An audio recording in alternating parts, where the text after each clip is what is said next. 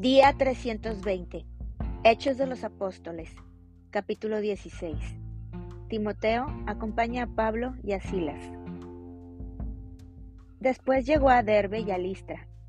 Y he aquí, había allí cierto discípulo llamado Timoteo, hijo de una mujer judía creyente, pero de padre griego. Y daban buen testimonio de él los hermanos que estaban en Listra y en Iconio. Quiso Pablo que éste fuese con él y tomándole, le circuncidó por causa de los judíos que había en aquellos lugares, porque todos sabían que su padre era griego. Y al pasar por las ciudades, les entregaban las ordenanzas que habían acordado los apóstoles y los ancianos que estaban en Jerusalén, para que las guardasen. Así que las iglesias eran confirmadas en la fe y aumentaban en número cada día. La visión del varón macedonio y atravesando Frigia y la provincia de Galacia, les fue prohibido por el Espíritu Santo hablar la palabra en Asia. Y cuando llegaron a Misia, intentaron ir a Bitinia, pero el Espíritu no se lo permitió. Y pasando junto a Misia, descendieron a Troas. Y se le mostró a Pablo una visión de noche. Un varón macedonio estaba en pie, rogándole y diciendo, Pasa Macedonia y ayúdanos. Cuando vio la visión, enseguida procuramos partir para Macedonia, dando por cierto que Dios nos llamaba para que les anunciásemos el Evangelio. Encarcelados en Filipos.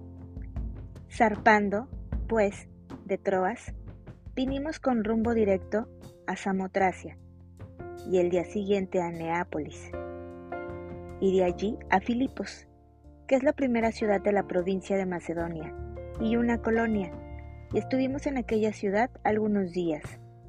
Y un día de reposo salimos fuera de la puerta, junto al río, donde solía hacerse la oración, y sentándonos, hablamos a las mujeres que se habían reunido.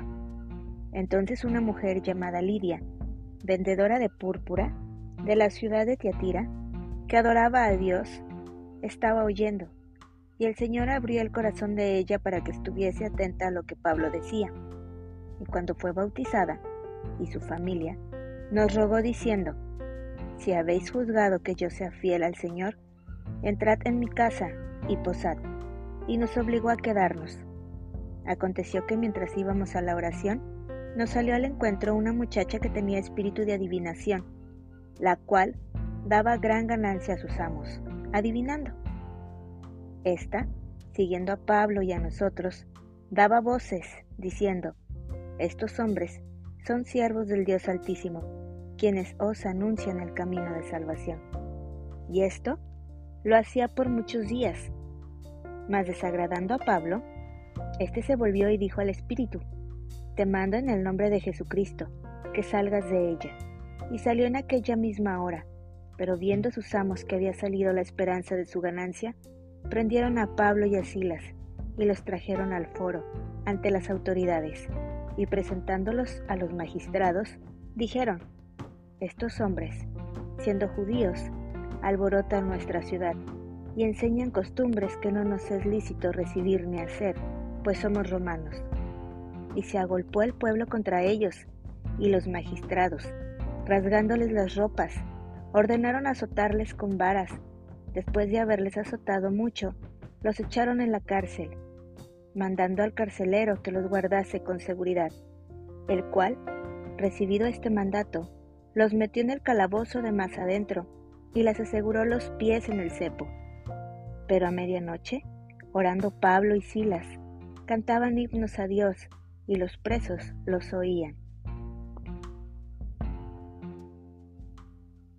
Entonces sobrevino de repente un gran terremoto, de tal manera que los cimientos de la cárcel se sacudían, y al instante se abrieron todas las puertas y las cadenas de todos se soltaron.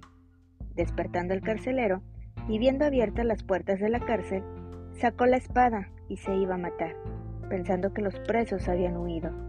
Mas Pablo clamó a gran voz, diciendo, No te hagas ningún mal pues todos estamos aquí. Él entonces, pidiendo luz, se precipitó adentro y temblando se postró a los pies de Pablo y de Silas, y sacándolos les dijo, Señores, ¿qué debo hacer para ser salvo? Ellos dijeron, Cree en el Señor Jesucristo y serás salvo, tú y tu casa. Y le hablaron la palabra del Señor a él y a todos los que estaban en su casa. Y él, tomándolos en aquella misma hora de la noche, les lavó las heridas, y enseguida se bautizó él con todos los suyos, y llevándolos a su casa, les puso la mesa, y se regocijó con toda su casa de haber creído a Dios. Cuando fue de día, los magistrados enviaron alguaciles a decir, suelta a aquellos hombres. Y el carcelero hizo saber estas palabras a Pablo, los magistrados han mandado a decir que se os suelte, así que ahora salid y marchaos en paz. Pero Pablo les dijo, después de azotarnos públicamente sin sentencia judicial, siendo ciudadanos romanos, nos echaron en la cárcel y ahora nos echan encubiertamente? No, por cierto, si no vengan ellos mismos a sacarnos. Y los alguaciles hicieron saber estas palabras a los magistrados, los cuales tuvieron miedo al oír que eran romanos, y viniendo, les rogaron y sacándolos les pidieron que salieran de la ciudad. Entonces, saliendo de la cárcel, entraron en casa de Lidia, y habiendo visto a los hermanos, los consolaron y se fueron. Capítulo 17. El alboroto en Tesalónica. Pasando por Anfípolis y Apolonia, llegaron a Tesalónica, donde había una sinagoga de los judíos. Y Pablo, como acostumbraba, fue a ellos, y por tres días de reposo discutió con ellos, declarando y exponiendo por medio de las escrituras que era necesario que el Cristo padeciese y resucitase de los muertos, y que Jesús, a quien yo os anuncio, decía él, es el Cristo. Y algunos de ellos creyeron y se juntaron con Pablo y con Silas, y de los griegos piadosos gran número, y mujeres nobles no pocas. Entonces los judíos que no creían, teniendo celos, tomaron consigo a algunos ociosos, hombres malos, y juntando una turba, alborotaron la ciudad, y asaltando la casa de Jasón, procuraban sacarlos al pueblo, pero no hallándolos, trajeron a Jasón y a algunos hermanos ante las autoridades de la ciudad, gritando, Estos que trastornan el mundo entero, también han venido acá, a los cuales Jasón ha recibido, y todos estos contravienen los decretos de César, diciendo que hay otro rey, Jesús. Y alborotaron al pueblo y a las autoridades de la ciudad, oyendo estas cosas, pero obtenida fianza de Jasón y de los demás, lo soltaron. Pablo y Silas en Berea. Inmediatamente, los hermanos enviaron de noche a Pablo y a Silas hasta Berea, y ellos, habiendo llegado, entraron en la sinagoga de los judíos, y estos eran más nobles que los que estaban en Tesalónica, pues recibieron la palabra con toda solicitud escudriñando cada día las escrituras para ver si estas cosas eran así. Así que creyeron muchos de ellos, y mujeres griegas de distinción, y no pocos hombres. Cuando los judíos de Tesalónica supieron que también en Berea era anunciada la palabra de Dios por Pablo, fueron allá y también alborotaron a las multitudes. Pero inmediatamente los hermanos enviaron a Pablo que fuese hacia el mar, y Silas y Timoteo se quedaron allí y los que se habían encargado de conducir a Pablo le llevaron a Atenas, y habiendo recibido orden para Silas y Timoteo de que viniesen a él lo más pronto que pudiesen, salieron. Pablo en Atenas. Mientras Pablo los esperaba en Atenas, su espíritu se enardecía viendo la ciudad entregada a la idolatría. Así que discutía en la sinagoga con los judíos y piadosos, y en la plaza cada día con los que concurrían y algunos filósofos de los epicureos y de los estoicos disputaban con él.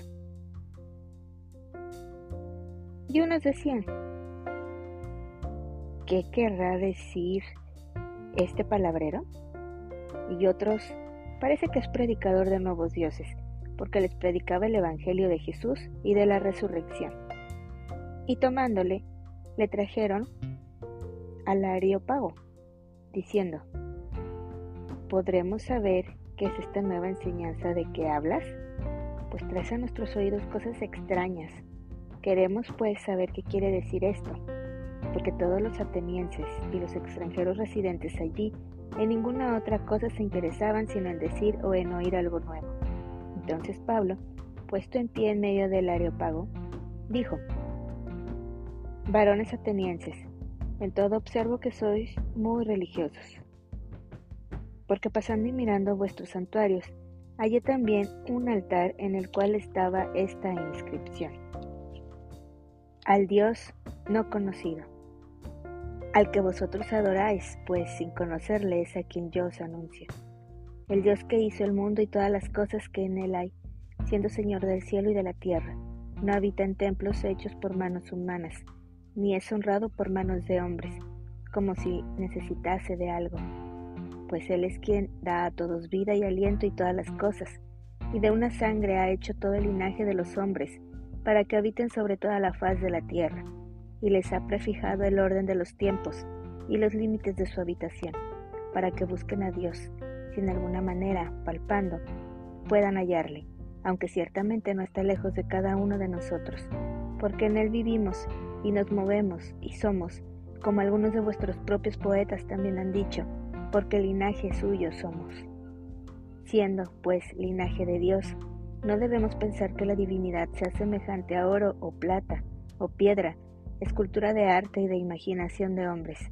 Pero Dios, habiendo pasado por alto los tiempos de esta ignorancia, ahora manda a todos los hombres en todo lugar que se arrepientan, por cuanto ha establecido un día en el cual juzgará el mundo con justicia por aquel varón a quien designó, dando fe a todos con haberle levantado de los muertos.